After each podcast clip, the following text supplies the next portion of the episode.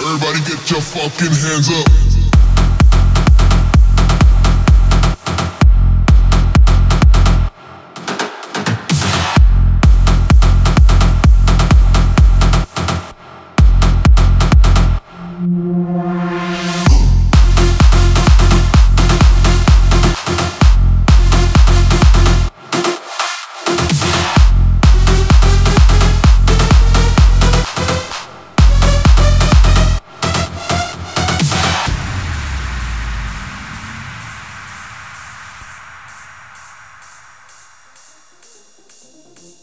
Thank you.